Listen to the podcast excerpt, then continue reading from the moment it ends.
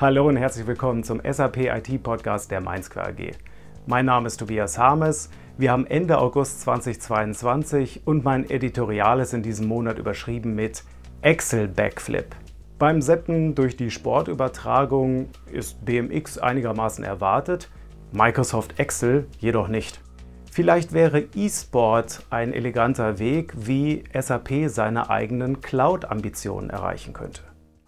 BMX als Sport hatte ich zugegebenermaßen nicht auf dem Schirm. Jedenfalls bis Kim Lea Müller im BMX Freestyle im August die Silbermedaille für Deutschland gewonnen hat. Bei den European Championships in München war sie die erste Deutsche, die es mit ihren Backflips auf das Treppchen geschafft hat. Ich bin kein aufmerksamer Sportzuschauer und so habe ich erst etwas von dem Sommermärchen in München mitbekommen, als es fast schon vorbei war.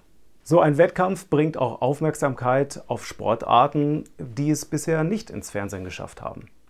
Das gilt auch für die Weltmeisterschaft der Excel Grandmaster. Die haben es unlängst sogar in das reichweitenstarke US-Sportfernsehen ESPN geschafft. Für den Sender ist das Thema E-Sport schon lange Teil des Programms. Eben halt nicht nur Computerspiele, sondern auch Microsoft Excel.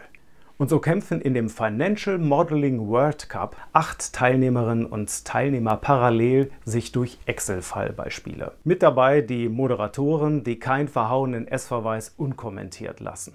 Im Gegensatz zu BMX Backflip, den ich nur laienhaft bewundern kann, kann ich mir als versierter Excel-Nutzer vielleicht noch den einen oder anderen Trick hier abschauen. Jedenfalls, wenn ich auf Pause drücke und nochmal 5 Sekunden zurückspule. Vielleicht wären E-Sport-Meisterschaften in SAP Fiori der fehlende Baustein, mit dem SAP das eigene Wunschbild einer Cloud Company erreichen könnte. Bundeskanzler Olaf Scholz bezeichnete den Konzern anlässlich einer 50-Jahr-Feier in Mannheim als erfolgreichstes deutsches Softwareunternehmen und Aushängeschild der deutschen Digitalwirtschaft. Die warmen Worte täuschen nicht darüber hinweg, dass zwischen Prozessen als digitales Panzertape oft Excel und nicht eine API-fähige Cloud-Lösung von SAP verwendet wird. Das liegt nach meiner Sicht auch daran, dass das Datenmodell von SAP selbst nach der Vereinfachung durch S4HANA immer noch viel komplexer ist als bei Cloud-Native-Lösungen wie zum Beispiel Salesforce. Wer da mal einen Vergleich sehen will, dem empfehle ich das Webinar von meinem Kollegen Max Benning zur SAP Salesforce-Integration. Deshalb halte ich es auch für sinnvoll, solche Programme wie Rise with SAP aufzusetzen – es bietet Kunden eine Zwischenetappe bei der Umstellung der eigenen ERP-Landschaft auf die Cloud. Denn weitere 50 Jahre wird es für SAP nicht geben, wenn sie es nicht schaffen, schneller eine Cloud Company zu werden.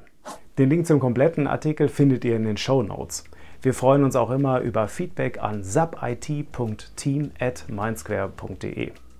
Ansonsten danke für eure Aufmerksamkeit, macht es gut, bis demnächst.